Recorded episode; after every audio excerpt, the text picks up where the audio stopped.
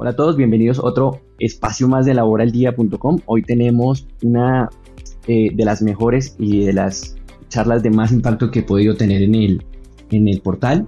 Eh, hablaremos sobre un tema supremamente delicado, importante y de mucha actualidad, que es el convenio 190. Este convenio que trata sobre el acoso y la violencia en empleo. El día de hoy cuento con una de las invitadas de alto calibre que podemos conseguir en, en, en este momento, que es la doctora María Laura Fino. La doctora María Laura Fino es especialista en normas internacionales de la Oficina Internacional del Trabajo. Ya lleva más de nueve años eh, trabajando con la organización internacional. Es abogada, máster en leyes y ha trabajado en diferentes organizaciones internacionales en África, en América Latina, por supuesto, Europa, países árabes y siempre dentro del marco de lo que llamamos como justicia social. Entonces creo que no hay mejor persona para conversar sobre el convenio 190. Doctora María Laura, ¿cómo te encuentras?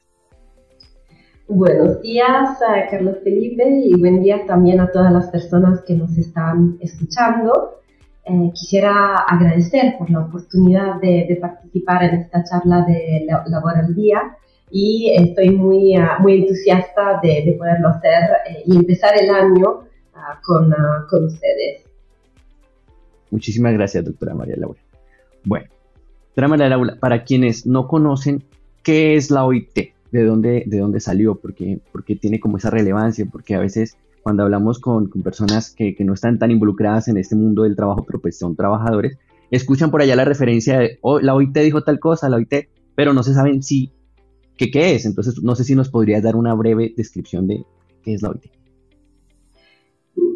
Seguro, la Organización Internacional del, Trabajo es la única agencia tripartita de la ONU. La OIT eh, eh, reúne a gobiernos, a empleadores y a trabajadores de 187 Estados miembros a fin de establecer las normas internacionales del trabajo, formular política y también elaborar programas para promover el trabajo decente de todas las personas en el mundo del trabajo. Desde 1919, la OIT ha instaurado y desarrollado un sistema de normas internacionales del trabajo que tiene justamente por objetivo la promoción de oportunidades para todas las personas con el fin de que consigan trabajos decentes y productivos en condiciones de libertad, igualdad, seguridad y dignidad. Y en la economía globalizada de la actualidad, las normas internacionales del trabajo constituyen un componente esencial del marco internacional justamente para garantizar que el crecimiento de la economía global sea beneficioso para todas las personas. Muchísimas gracias, doctora María Laura. Comencé un poco rápido porque el tema es denso y, quería aprovechar para, para dar una pequeña reflexión. Y es que la idea de la charla no es buscar la forma de cómo empezamos a aplicar ese convenio 190 ya, esperando la ratificación o hacer una comparación dentro de nuestro ámbito legislativo colombiano o si se está en otro país, ver cómo se aplicaría, qué hacer, sino el punto de, esta conversación con la doctora María Laura es ver en sí cuál es ese objeto del convenio, tratar de quitarnos ese sesgo eh, legalista, jurisprudencial o filosófico que tengamos y ver realmente de qué se trata el convenio fuera de esas pasiones y, digamos, posiciones internas y también conocer, bueno, si, si, si, si este convenio, esta estructura está, ¿qué, ¿qué va a darnos? ¿Qué solución nos va a dar? ¿Qué retos vamos a tener? Y pues ese es el punto inicial, comenzar con la base. Y yo quería iniciar diciendo que cuando empecé a estudiar el convenio 190, normalmente lo que hacía era decir, hoy otra vez eh, vamos a tener una sobreprotección laboral, el empleador ahora va a tener que asumir campos que no tenía y por parte del trabajador también decir, bueno, pues vamos a tener ahora sí, más que atacar y más que eh, eh, pedir o, responder y pues se volvió un punto donde empezamos a hablar de convenio 190 únicamente a referirnos cuando había conductas de acoso laboral bajo nuestro orden interno. Pero este convenio va más allá va más allá de simplemente pensar responsabilidades de empleador y trabajador, sino de hacer un alto en algo que nosotros hemos normalizado muchísimo, y lo digo propiamente, y es la violencia en el trabajo propiamente dicha. No, no normalizar actos como eh, que el jefe nos, nos grite o nos insulte si algo salió mal, no normalizar el hecho de que un trabajador de un concelte tenga que pasar todo el día eh, escuchando insultos, tratos indebidos, y tener eso únicamente como, ah, no, es que es un riesgo psicosocial por allá y algún día lo manejaremos, sino ver y decir, oigan, esto no es tolerable, no es tolerable que eh, en una empresa esté sucediendo esto, no es tolerable que eh, precisamente me manden a mí a, trabajar con ciertas personas que me van a generar un daño. Y en últimas es, nosotros dentro del marco del trabajo tenemos como toda persona dignidad y esta dignidad es la que va a tratar de proteger ese convenio 190 a la luz de como yo lo veo. Entonces, no sé, doctora María Laura, si me excedí o lo que dice está correcto. No, muy bien, Carlos Felipe. Efectivamente, este convenio ha sido uh, debatido largamente eh, durante um, algunos años en, el seno de la Organización Internacional del Trabajo y algunas de las preocupaciones que tú mencionabas han sido eh, compartidas también eh, por, por, otras personas. Y entonces, para eso agradezco muchísimo la oportunidad de, de, de esta charla para poder aclarar un poco cuál es el alcance de, de estos nuevos instrumentos internacionales y para poder eh, justamente aclarar algunas, algunas dudas que se puedan que se puedan tener. Y quizás me, permito um, aclarar que eh, algunos elementos generales sobre las normas, ¿no? porque, porque hablamos del convenio, hablamos de las recomendaciones, pero quizás valdría la pena eh, recordar que mm, las normas internacionales del trabajo justamente se desarrollan a partir de una creciente preocupación internacional en torno a la necesidad de abordar determinados problemas, como por ejemplo proporcionar protección durante la maternidad a las trabajadoras o erradicar la violencia y el acoso en el mundo del trabajo, como ha sido el caso del convenio 190 y de la recomendación 206 que lo acompaña. Entonces, concretamente, las normas internacionales del trabajo son instrumentos jurídicos preparados por los mandantes de la OIT, los gobiernos, los empleadores y los trabajadores, y establecen principios y derechos básicos en el trabajo con respecto a algunos temas eh, particulares. Y esto es el caso del convenio 190 y la recomendación 206. O sea, un punto a resaltar. No es que la OIT regule específicamente todo lo que consagra la violencia y acoso en el empleo para que se aplique, digamos, como una ley, sino que va a establecer las bases y mínimos que tienen los estados frente a ese tratado internacional. ¿sí? Correcto. De hecho, las normas internacionales del trabajo, que son elaboradas de manera tripartita, establecen unos principios mínimos de protección que por supuesto pueden ser mejorados a nivel eh, nacional. Ahora, los convenios, una vez que son ratificados eh, por los Estados miembros, son tratados internacionales jurídicamente vinculantes, mientras que las recomendaciones, eh, que a menudo pueden acompañar los convenios o no están relacionadas con un convenio, o sea, ser autónomas, actúan como directrices no vinculantes para, para el Estado, es decir, el poder legislativo, el poder ejecutivo, también el poder judicial, en algunos temas específicos como el tema de la violencia y del acoso en el mundo del trabajo. Muchas gracias, Doc. Doc, ¿de dónde sale este convenio 190? ¿Cuáles son como los antecedentes? ¿Por qué llegamos a regular puntualmente acoso y violencia en el empleo? Pues eh, el convenio 190 y la recomendación 206 se basan eh, principalmente en la Declaración de Filadelfia de 1944. Esta declaración afirma que todos los seres humanos, sin distinción de raza, credo o sexo, tienen derecho a perseguir su bienestar material y su desarrollo espiritual en condiciones de libertad y de dignidad, de seguridad económica y en igualdad de oportunidades. Entonces podemos afirmar que la necesidad de proteger la dignidad de todos los seres humanos ha sido intrínseca a la labor de la OIT desde su comienzo. En el 21 de junio de 2019, el convenio 190 y la recomendación 206 fueron adoptados por una gran mayoría tripartita por la Conferencia Internacional del Trabajo de la OIT. Entonces la conferencia adoptó esos instrumentos Además, en el año del centenario de la organización, reafirmando así una continua pertinencia de su papel normativo y el valor y la fuerza persistentes del tripartismo que está en el corazón de nuestra organización. Eh, de nuestra organización. Entonces, el, mismo día, de hecho, la, la, conferencia adoptó la declaración del centenario de la OIT para el futuro del trabajo y con un compromiso claro de poner fin a la violencia y el acoso en el mundo del trabajo. Y en ese momento, los gobiernos, los empleadores y los trabajadores de 187 países indicaron claramente que la violencia y el acoso no tienen lugar en el mundo del trabajo y que todas las personas tienen derecho a ser tratadas con dignidad y con respeto. De hecho, por primera vez, estas nuevas normas internacionales del trabajo proporcionan una definición de violencia y de acoso y establecen también un marco común para prevenirlos, para combatirlos y para eliminarlos. Y tienen por objeto justo eh, ayudar a construir un mundo de trabajo justo, respetuoso y seguro para todas las personas a, través claramente del diálogo social. ¿Qué es el diálogo social?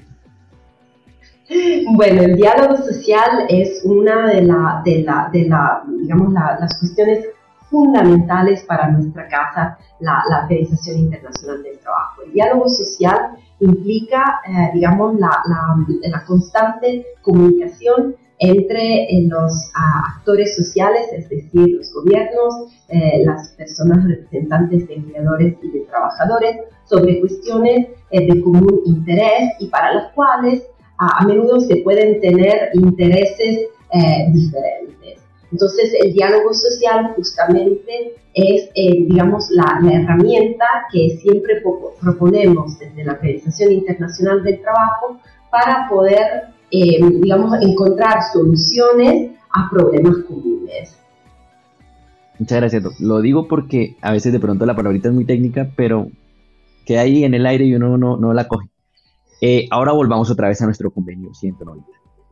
Este convenio, ¿cómo está estructurado? ¿Cuál es, su, forma para, pues, para empezar a ahondar sobre el mismo?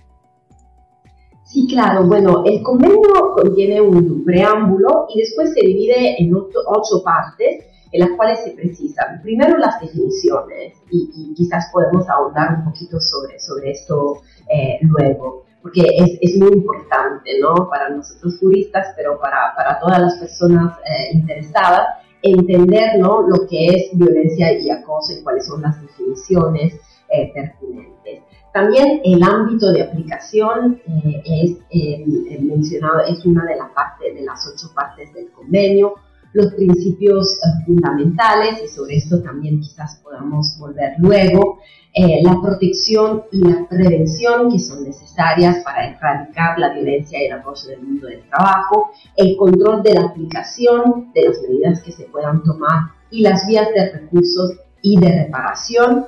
También eh, hay una parte dedicada a la orientación, a la formación y la sensibilización, que son fundamentales eh, para eh, realmente luchar contra la violencia y el acoso en el mundo del trabajo. Y después hay dos partes sobre los métodos de aplicación de las disposiciones y sobre las disposiciones eh, finales del, convenio que se refieren más bien a mm, cuestiones técnicas relativas a su entrada en vigor.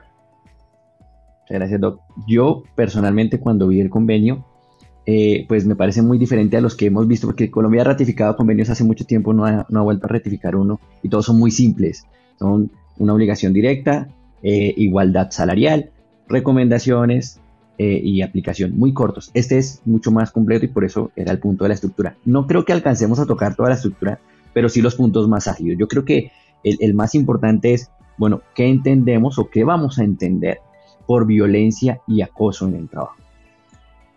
Ah, muy, muy de acuerdo, Carlos Felipe, que eso es un, punto muy, muy importante. Pues el convenio 190 se refiere a la violencia y el acoso como un concepto compuesto que abarca un conjunto de comportamientos y prácticas inaceptables o de amenaza de tales comportamientos y prácticas, ya que se manifiesten una vez o de manera repetida y que tengan por objeto que causen o sean susceptibles de causar un daño físico, psicológico, sexual o económico. Y esta definición incluye la violencia y acoso por razón de género y el acoso sexual. Ahora, si bien el convenio 190 propone un único concepto que abarca la violencia y el acoso, este convenio tiene en cuenta la diversidad de los ordenamientos jurídicos nacionales y de enfoques normativos diferentes, entonces permite a los estados optar por un concepto único o por conceptos separados en sus definiciones en la legislación nacional, asegura, asegurando pero al mismo tiempo que se respeten todos los elementos de la definición proporcionado por el, por el mismo convenio. Es importante destacar que la definición no incluye la intención como uno de los elementos constitutivos. Entonces, al no incluir la intención, el convenio adopta un enfoque pragmático que está realmente centrado en la víctima, que se concentra en la inaceptabilidad de la conducta, de las prácticas o de las amenazas y es un impacto en, la, en las víctimas. Entonces, la ausencia de cualquier referencia a los autores, eh, digamos, en el, en, el, texto del artículo 1 en el cual se define el concepto de violencia y de acoso, refuerza este objetivo de los instrumentos que es de prohibir toda forma de violencia y de acoso en el mundo del trabajo con independencia de, de su fuente, ya sea vertical, o sea, por o contra las personas que ejercen la autoridad, las funciones o las responsabilidades de un empleador, horizontal, o sea, dirigida hacia los homólogos, y mm, o, en una violencia o, acoso en la que participen terceros, como clientes, pacientes, pasajeros. Eh, es importante también destacar que este concepto de violencia y de acoso está descrito en el artículo 1 del, convenio, incluye explícitamente la violencia y el acoso por razón de género.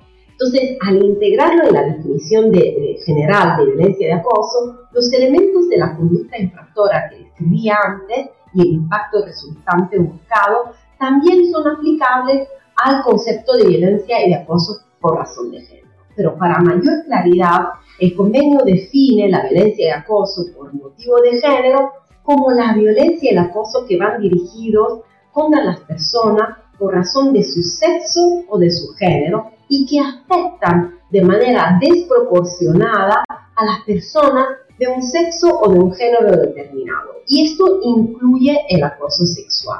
Ahora, la definición de violencia y de acoso por razón de género incluye efectivamente el acoso sexual como una grave manifestación de discriminación sexual y una violación de los derechos humanos. Entonces, eh, es importante destacar que el acoso sexual se abordó antes del convenio 190, también en el contexto de otro convenio aprobado con, adoptado con, con antelación, que es el convenio sobre la discriminación en el empleo y en la ocupación, convenio 111, que fue adoptado por la Conferencia Internacional del Trabajo en 1958.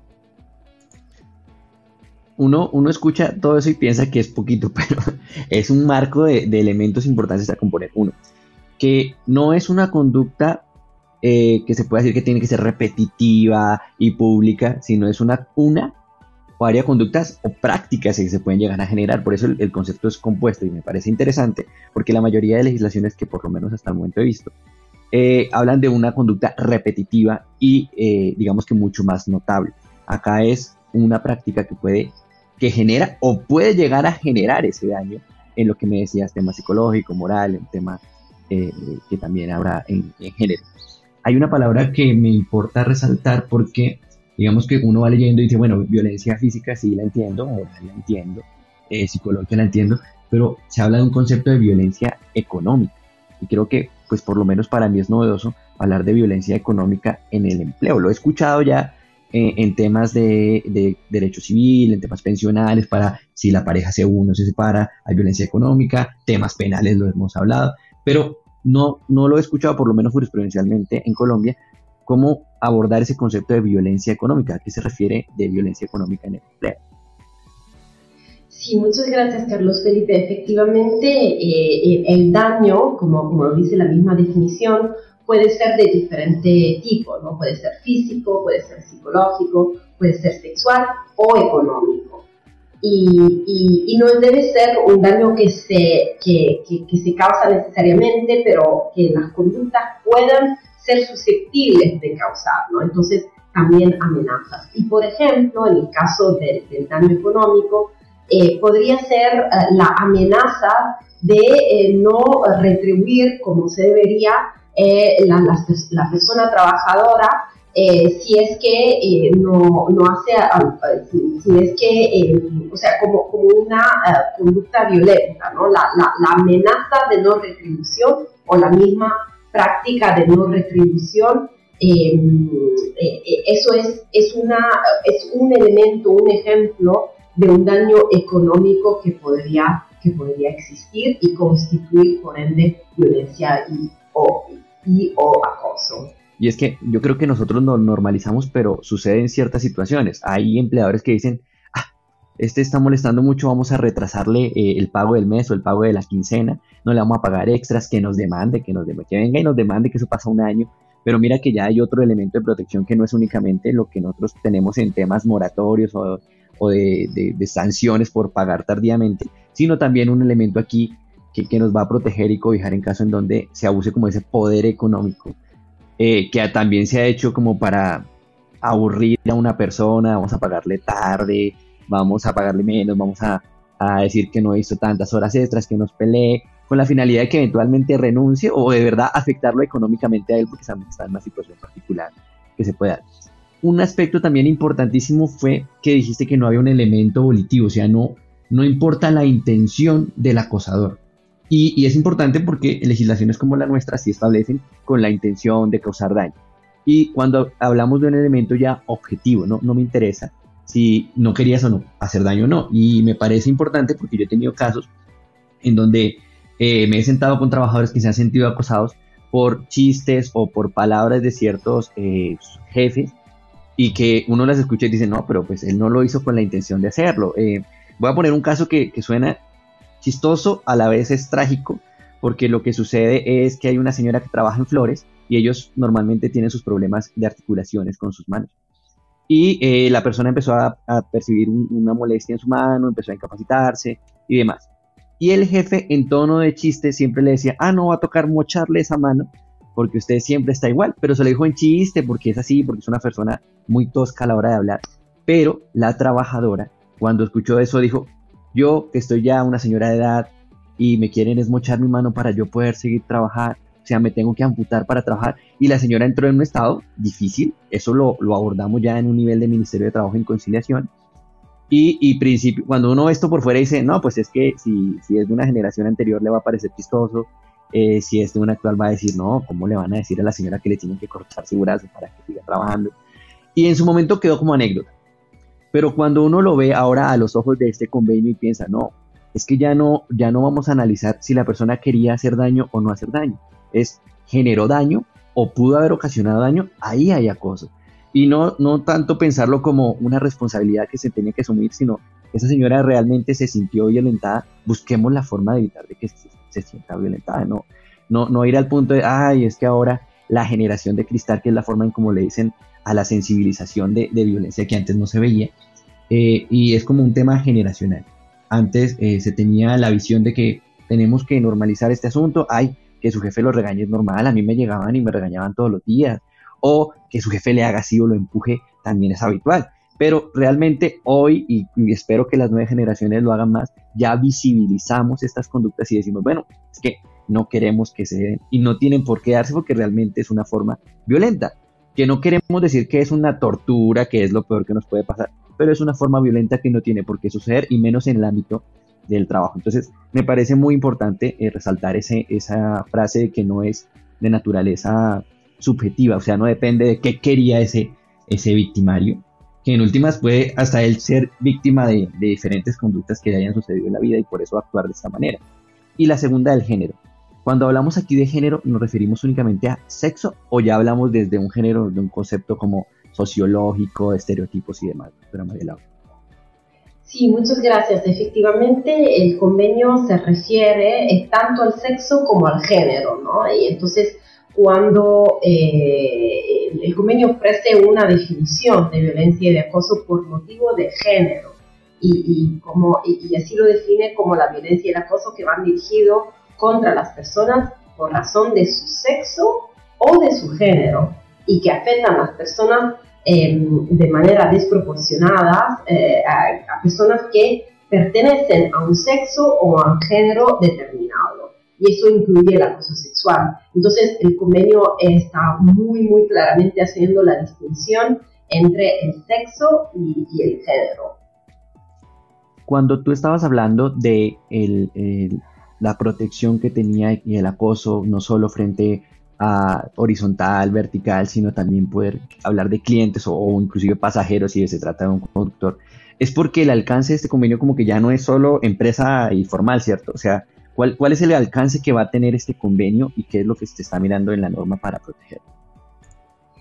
Sí, muchas gracias. Efectivamente, el convenio tiene un alcance muy, muy amplio, e integral, eh, un enfoque también con consideraciones de género y los sujetos eh, de protección de, la, de las normas son, son muy amplios porque el convenio se basa en el entendimiento de que nadie debería ser objeto de violencia de acoso en el mundo del trabajo. Entonces, ese ámbito de protección amplio garantiza la protección a todas las personas trabajadoras, independientemente de su situación contractual, en la economía formal y en la economía informal, si están las personas ocupadas en el sector público, en el sector privado, en la, si ellas trabajan el sector, digamos, en las áreas rurales o en las áreas urbanas. Y además la referencia a otras personas en el mundo del trabajo cubre las personas que están en formación, incluidas las personas pasantes, los aprendices, eh, las personas que están en busca de empleo, los voluntarios, las personas eh, cuyos contratos han sido rescindidos, así como quienes ejercen la autoridad, las funciones o las responsabilidades de eh, empleador. Es, chévere eso porque, bueno, entonces no solo vamos a hablar de empresas formalmente dichas, también del sector público y privado, sino trabajadores independientes que pueden tener acoso, que era un tema, digamos, en mi cabeza no lo imaginaba, cuando dijiste el tema de autoridades. Entonces, si de pronto hay un vendedor informal y eh, las autoridades, no sé, le, destruyen su casetica de comida o lo amenazan o lo extorsionan, ese convenio también va a cubrir o, está también encaminado a la protección de ese trabajador independiente, ya sea formal o informal. Sí, muchísimas gracias por, por, esta precisión, porque es muy importante destacar que el convenio y la recomendación se refieren específicamente a las personas trabajadoras del sector informal y reconocen que existe una responsabilidad de las autoridades públicas para garantizar que eh, las personas que se encuentran en una, trabajando en la economía informal también estén protegidas de, contra eh, la violencia y el acoso. Y, esto responde un poco a una, a, una tendencia que se ha visto en muchos países en el mundo, la cual son a veces las propias autoridades públicas eh, las cuales actúan de manera violenta o, acosadora hacia las personas, eh, por ejemplo, vendedoras eh, de, bienes en la calle, entonces que trabajan en una, digamos, en el sector informal. Y, por ende el, convenio y estos instrumentos hacen hincapié en la necesidad que las autoridades públicas se, tomen la responsabilidad de asegurar que también estas personas eh, que trabajan en la economía informal pues sean protegidas y, que puedan eh, estar en un mundo libre de violencia, en un mundo laboral libre de violencia y de acoso. Me gusta ese punto porque cuando uno ve este, sobre todo este punto, se da cuenta que eh, el, marco de responsabilidades que se deriva de las obligaciones y demás que se va a dar de, este convenio, pues no va a aplicar únicamente a empleadores o contratantes en el caso de aprendices y demás, sino que también se, se extiende al Estado, es que es un tema, como lo decías bien, integral, en donde cada uno tiene su responsabilidad. Si habláramos de los sujetos, eh, digamos que más, más claros en, la, en, la, en el mundo del trabajo, que serían los trabajadores o representantes de trabajadores y empleadores, ¿qué, deben hacer? O sea, yo como trabajador o representante de trabajador tengo alguna obligación frente a convenio y yo como empleador, pues hasta dónde llegaría mi responsabilidad porque digamos, hay, cosas que ya se van a escapar de mis manos o tengo yo que eh, como empleador asumir todas esas vicisitudes que se pueden llegar a generar. Pues eh, digamos que eh, la, las responsabilidades, eh, en el momento, la responsabilidad principal de la aplicación del convenio está con, digamos, el, el, Estado, ¿no? Que se compromete con su aplicación.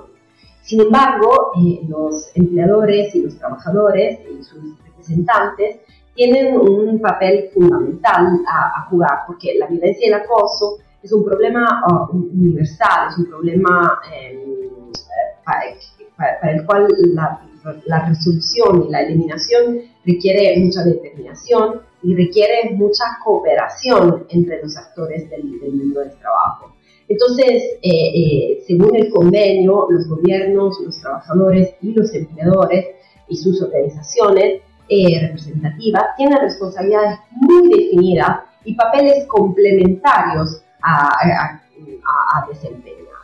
Y, por ejemplo, en el caso de eh, las personas empleadoras, el convenio requiere que eh, se, puedan, se pueda adoptar un enfoque parecido al enfoque que se adopta en la seguridad y la salud en el, en el trabajo, o mejor, que se tenga en cuenta la violencia y, la, y, el acoso en la gestión de la seguridad y la salud en el trabajo y en la evaluación de los riesgos. También, eh, digamos, eh, y claramente esto es, eh, el convenio lo, dice muy claramente, en la medida en que sea razonable y, factible y acorde al grado de, al grado de control ¿no? que tengan los, los empleadores en la, en la toma de las medidas apropiadas. Otro elemento para, para, el sector empleador es la adopción en la aplicación de una política de lugar de trabajo en consulta con los eh, trabajadores, en la cual, por ejemplo, y eso lo, indica la recomendación, eh, se, em, eh, digamos, se pueda establecer el principio de tolerancia cero en la empresa hacia la, la, violencia y el acoso en el mundo del trabajo, en el cual se puedan establecer mecanismos de tratamiento de mm, quejas que se puedan dirigir eh, que, sean también tratadas estas quejas de manera confidencial, que la confidencialidad pues, y la privacidad del asunto sean respetadas para todas las partes involucradas, entonces las presuntas víctimas y los presuntos eventualmente eh, acosadores. Eh, entonces, hay varios elementos em, en el convenio y la recomendación complementa con orientaciones sobre lo que, digamos, debería exigir la legislación eh, a los empleadores eh, con acorde con su grado de control para prevenir la violencia y el acoso del mundo del trabajo y por supuesto en la medida en que esto sea razonable y factible. Muchas gracias, doctora María Laura. Bueno, entonces como tenemos un marco tan amplio de, de, personas sujetos de protección de esta norma, eh, ¿cuáles serían esos escenarios donde vamos a protegerlos? ¿Únicamente eh, en su lugar de trabajo o, cuáles son como esos escenarios que, van a ser objeto, digamos, de verificación, de control, de seguimiento para prevenir esa violencia de acoso. Sí, bueno, el, el, convenio 190 y la recomendación responden a la realidad de que los actos de violencia y acoso no tienen que ocurrir necesariamente y de manera exclusiva en el lugar de trabajo físico tradicional para entenderse como comportamientos prohibidos relacionados con el trabajo. Y dado que el trabajo se realiza en diversos entornos y con diferentes modalidades, en particular, por ejemplo, a través de la, de la tecnología, estos instrumentos adoptados por la Conferencia Internacional del Trabajo pretenden garantizar la protección en todos los lugares o circunstancias relacionadas con el trabajo. De hecho, al aplicarse a la violencia y el acoso que ocurren durante el trabajo, en relación con el trabajo o como resultado del mismo, el convenio refleja la naturaleza cambiante del trabajo, incluidos nuevos tipos y diferentes modalidades del trabajo. Eh, las disposiciones del convenio ofrecen entonces unas orientaciones al respecto. Entonces, se refieren al lugar de trabajo, inclusive en los espacios públicos o privados, cuando son lugares de, trabajo, en los lugares también donde se paga las personas trabajadoras, donde eh, ellas tome su descanso o donde come, en, los lugares en los cuales se utilizan las instalaciones sanitarias o de aseo los vestuarios, también en los desplazamientos, los viajes, los eventos o las actividades sociales o de formación relacionadas con el trabajo, también en el marco de las comunicaciones que estén relacionadas con el trabajo, incluidas las que se realizan mediante tecnología de la información y de la comunicación, en el alojamiento proporcionado por, por el empleador y también entre, eh, eh, en los trayectos entre el domicilio y el lugar del, a mí me parece supremamente interesante ese tema de los desplazamientos entre el domicilio y el lugar del trabajo, porque generalmente no se concibe, digamos, como un escenario de responsabilidad. Acá eh, internamente tenemos establecido que hay una protección siempre y cuando el, empleador suministre ese transporte y ahí va a haber como cobertura de lo que es el sistema de gestión de seguridad en el trabajo y eso. Pero me parece interesante que el convenio no solo dice, mira, lo que se dé en el trabajo, sino que también puede ser producto de esa relación de trabajo. Y tenía como ejemplo a, aquellas impulsadoras de, eh, licores o, cualquier tipo de alcohol que van a los bares en la noche y entonces van con una ropa muy ligera, eh, pues porque pues, sean más atractivas y pues bueno, eso todo tiene un trasfondo, pero igual sucede y se da. Eh, yo decía en mi cabeza antes, bueno, si allá, como el convenio habla de un tema de, de tres lugares de desplazamiento, yo decía, pero es que acá el transporte público hay acosadores por todo lado y yo cómo voy a controlar eso como empleador me parece una carga excesiva. Pero viéndolo desde, desde otra perspectiva y de una manera otra vez más objetiva es, bueno, pero realmente e, eso sucede, pero si yo le digo a mi trabajadora, usted tiene que venir acá uniformada así con su minifalda, su top y, y súper eh, eh, así vestida, pues la voy a poner en una situación de riesgo aún mayor ya conociendo lo que está sucediendo en el país. Y si hay formas de prevenirlo. Podría eh, hacer una de, bueno, pues no tienes que venirte vestida, bien y cámbiate acá, no te voy a sacar a la calle de esa manera sabiendo que hay X índices, sobre todo en ciudades capitales como Bogotá. O, como, como hablábamos hace un momento fuera de cámaras, bueno, también podríamos en esos escenarios que son nocturnos, que tienen tantas cosas involucradas, eh, poder suministrar el transporte y evitar de pronto que se dé una consecuencia que no queremos que se dé. Porque es que la razón de ese acoso callejero que se pudiera presentar o en el, en el vehículo a las 2, 3 de la mañana fue producto del trabajo. No fue porque ella quiso irse a esa hora en, un, bus, en un taxi, en lo que sea. Es producto de esa relación de trabajo. Yo como empleador tengo la posibilidad de preverlo totalmente y también de tener acompañamiento eventualmente de instituciones que me pudieran ayudar a, evitar que ese tipo de conductas, que también por eso decías muy bien que es responsabilidad estatal. Entonces ese enfoque integral del convenio. Em, el convenio también habla de unos elementos de protección y reparación. ¿Cuáles son esos como elementos de protección y reparación? Sí, eh, efectivamente, pues la, digamos, la, existen eh, tres elementos principales. Primero, la prevención y la protección. Segundo, el control de la aplicación de las medidas que se tomen y las vías de recursos y de reparación necesarias. Y tercero, la orientación, la formación y la sensibilización. Entonces, el convenio, ah, eh, eh, digamos, eh, implica o requiere a los estados que lo hayan ratificado pues definir y prohibir la violencia y el acoso en la, legislación y proteger de manera eficaz a las personas que estén más expuestas a la violencia y el acoso. Y en este caso, la recomendación prevé que algunos sectores, modalidades o ocupaciones eh, que estén más expuestos pueden ser eh, los, que, los que están, por ejemplo, que se realizan durante la noche, el trabajo nocturno al cual te, te referías, Carlos eh, o el trabajo que se realiza de forma aislada, el trabajo en el sector de la, de la salud, el trabajo doméstico, el transporte.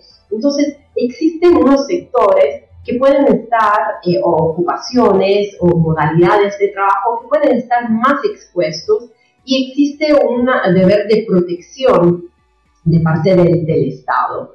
Eh, también lo decíamos antes, la obligación de que esta legislación pues exija a los empleadores eh, tomar medidas acordes con su grado de control para prevenir la violencia y el acoso en el mundo del trabajo en la medida en que sea razonable y, factible.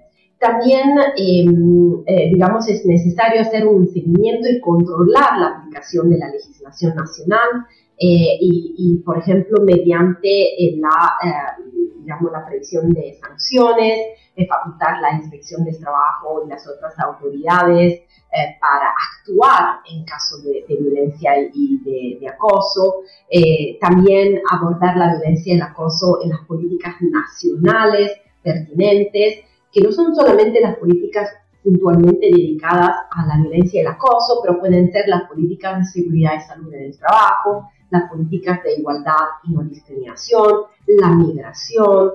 Y es también una obligación del Estado la de proporcionar orientaciones, recursos y formación a empleadores, trabajadores y las autoridades eh, competentes y emprender iniciativas, incluyendo campañas de sensibilización justamente para erradicar la, em, eh, la violencia y el acoso en el mundo del trabajo. Es importante también garantizar que todo trabajador tenga el derecho de alejarse de una situación de trabajo en caso de peligro grave e inminente para, para su vida, para su, para su salud o para su seguridad.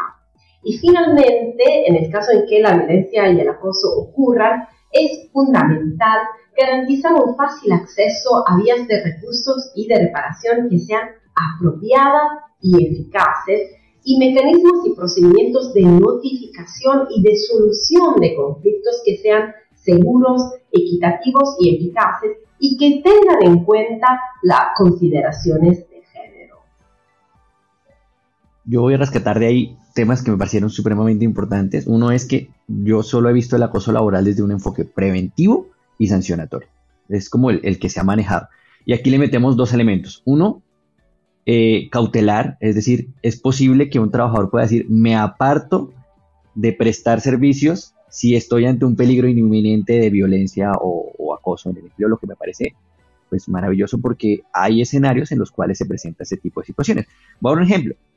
Eh, el atender usuarios y clientes, que también está dentro de la cobertura de, lo que podría ser acoso, ha llegado a puntos de violencia, en, donde el cliente se pasa y, puede agredir físicamente a la persona y no hay protección de nada, y poder la persona decir, yo no me voy a aguantar que me vayan a golpear o, hacer algún daño porque no pude atenderla por X o Y motivo, y podría decir en ese punto, voy a separarme del cargo pues obviamente hacer todo el conducto regular, debe haber un procedimiento eh, dentro de la empresa, pero poder decir, mire, es que yo me aparto porque si no me iban a golpear o no me iban a, agredir, y que eso no sea eh, un, acto sancionable por parte de, un empleador.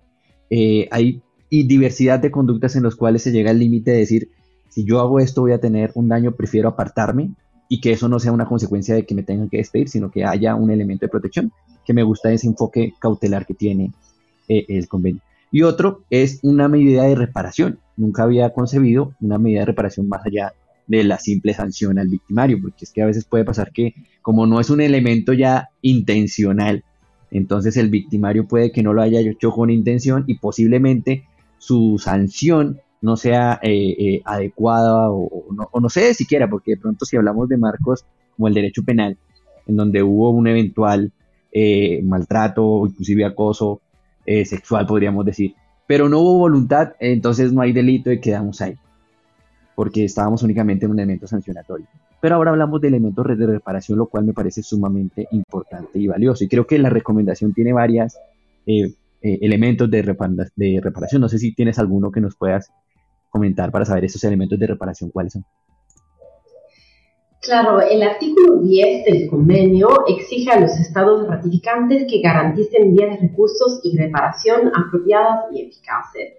Y a este respecto, justamente como bien lo mencionabas, Carlos Felipe, la recomendación en su párrafo 14 indica que las vías de reparación pueden, eh, podrían incluir, por ejemplo, el derecho a dimitir y percibir una indemnización, la, la readmisión del trabajador, una indemnización apropiada por los daños resultantes de las conductas violentas y, y, acosadoras, en la imposición de órdenes de aplicación inmediata para velar que se ponga fin a determinados comportamientos o que eh, se exija la, modificación de las políticas o de las prácticas.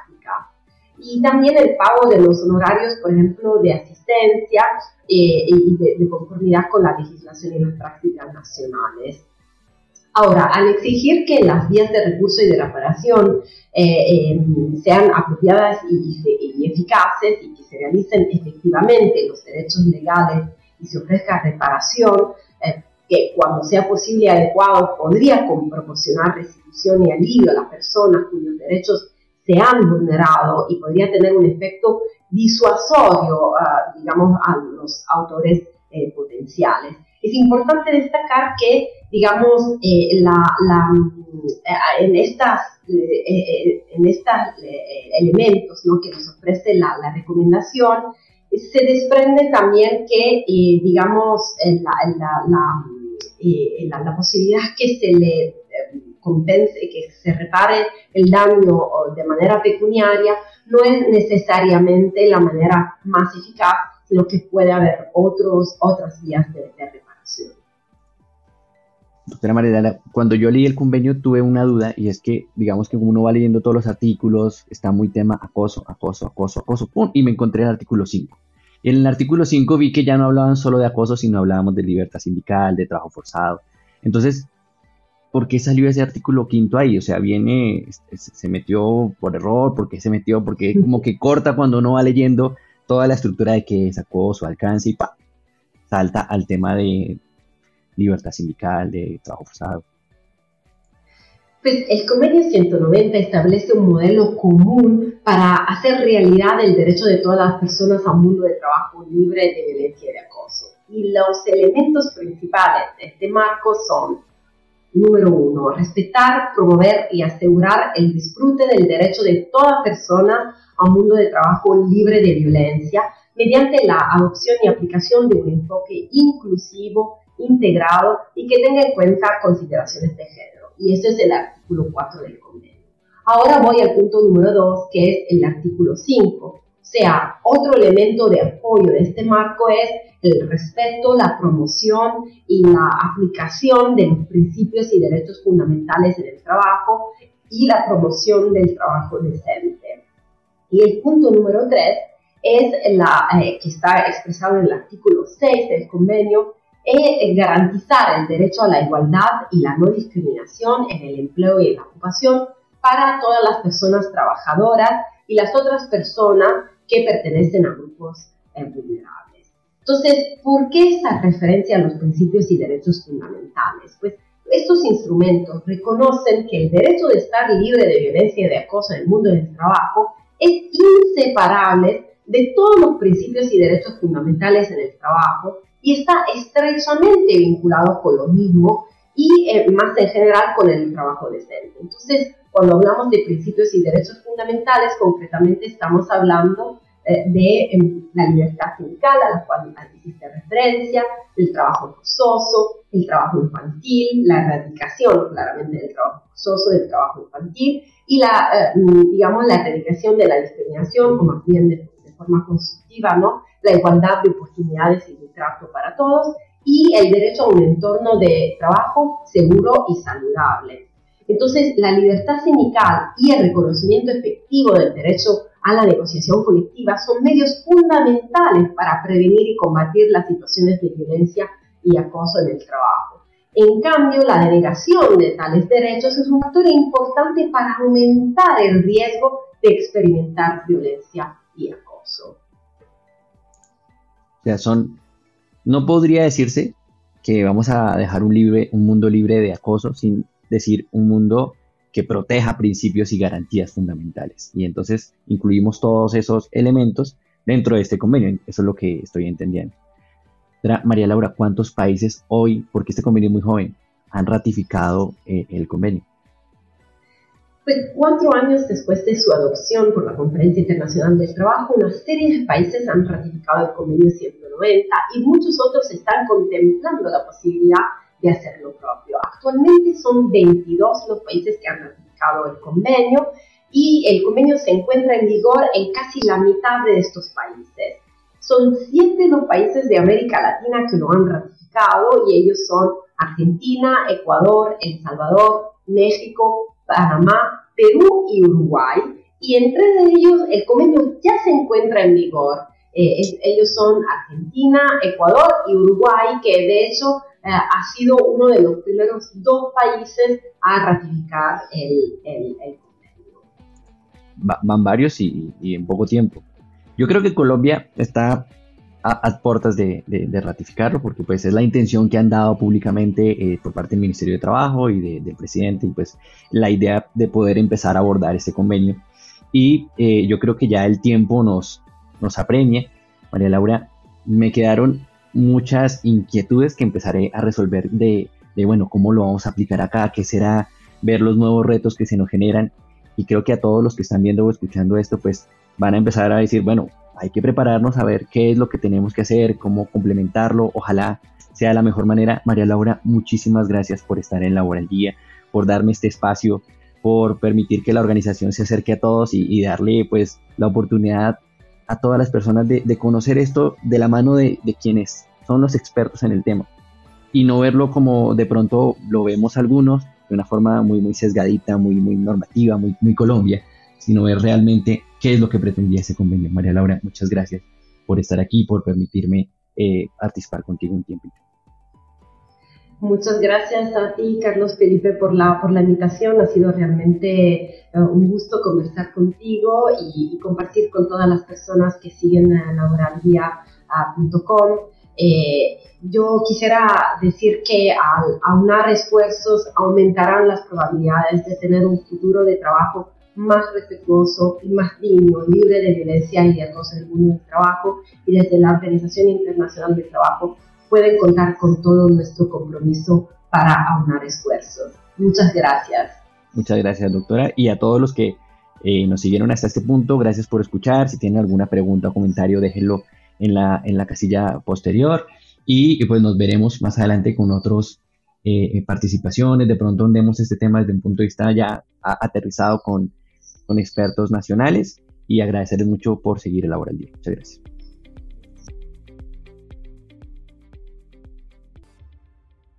¿Sabías que puedes participar con tus opiniones y columnas en laboraldía.com? Escríbenos a info@laboraldia.com o ingresa en el formulario de contacto de nuestra página web y lleva tu voz a miles de personas.